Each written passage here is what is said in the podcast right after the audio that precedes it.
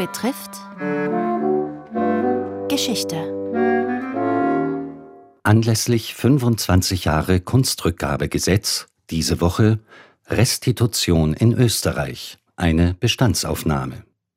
Um das Eigentum, das unter dem NS-Regime unrechtmäßig entzogen und gestohlen wurde, nach 1945 zurückzubekommen, begann für die Überlebenden der nationalsozialistischen Verfolgung ein bürokratischer Hürdenlauf. Von der österreichischen Bundesregierung wurden zwar beginnend mit Juli 1946 insgesamt sieben sogenannte Rückstellungsgesetze erlassen, doch diese waren nicht im Sinn der Beraubten formuliert. Es waren die Opfer der Verfolgung, die Anträge stellen mussten. Für viele ein nahezu aussichtsloses Unterfangen.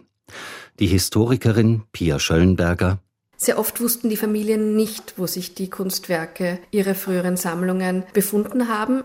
Dementsprechend haben sie sich von ihren aktuellen Wohnsitzen aus an die österreichischen Behörden gewandt. Teilweise an befreundete Kunsthändler, die möglicherweise wissen würden, wo sich die Werke befinden. Sehr oft hat man ja auch die Werke in Vorbereitung der Flucht einem Freund zur Verwahrung übergeben.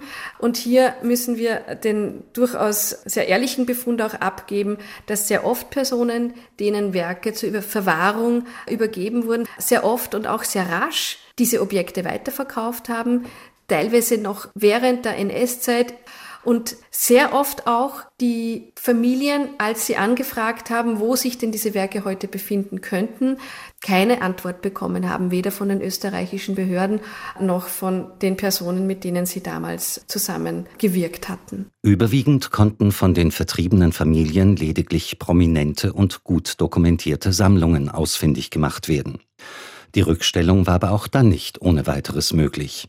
Pia Schöllenberger wenn es dann letztlich zu Restitutionen gekommen ist, in den späten 1940er Jahren, in den frühen 1950er Jahren, dann sind wir hier konfrontiert mit dem Phänomen der sogenannten Ausfuhrwidmungen, die sich insbesondere bei jenen Sammlungen gezeigt haben, die sehr groß waren, sehr prominente Sammlungen, wo die Familien konfrontiert waren mit der nächsten sozusagen Hürde, und zwar der Frage, wie denn diese rückgestellten Objekte zu diesen Familien kommen würden. Jetzt haben sehr viele in Exilländern nach wie vor nach 1945 gelebt und in Österreich ist die Rechtslage laut Denkmalschutzgesetz von 1923 so geregelt, dass Kunstgegenstände, wenn sie aus Österreich ausgeführt werden sollten, dass dafür ein Antrag beim Bundesdenkmalamt gestellt werden muss bei einer Reihe von Sammlungen, die zuvor restituiert wurden und dann deren Ausfuhr beantragt wurde, wurden die Ausfuhren nur genehmigt, wenn sich die Familien bereit erklärt haben,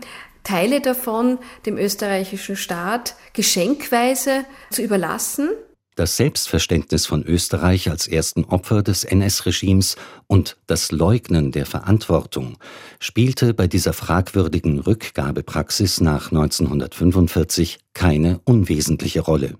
Die Historikerin Birgit Kirchmeier wenn man sich als Historikerin mit den Rückstellungsakten beschäftigt, kann man die Opferthese hier eigentlich überall aus den Zeilen herauslesen. Also, dass eigentlich die Republik hier das Opfer ist, da ist relativ wenig Engagement und Empathie herauszulesen für die Opfer, die, die enteignet worden sind. Und ich glaube, das erklärt auch, wenn man sich anschaut, dass viele Rückstellungen dann verknüpft worden sind mit Ausfuhrverboten oder wo es es dann diese Ausfuhrwidmungen eben gab. Das geht auch so in dieses Denken. Man muss das ja in Österreich behalten.